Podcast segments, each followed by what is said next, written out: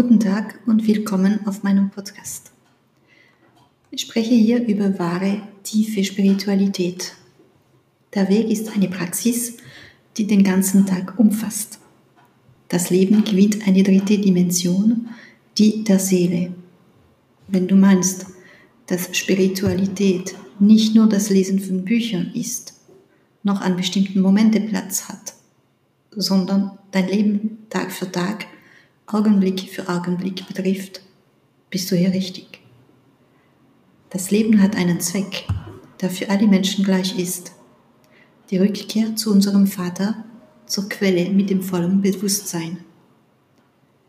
Die Zeit, die wir hier auf Erde verbringen, soll dazu dienen, dieses Bewusstsein zu erlangen.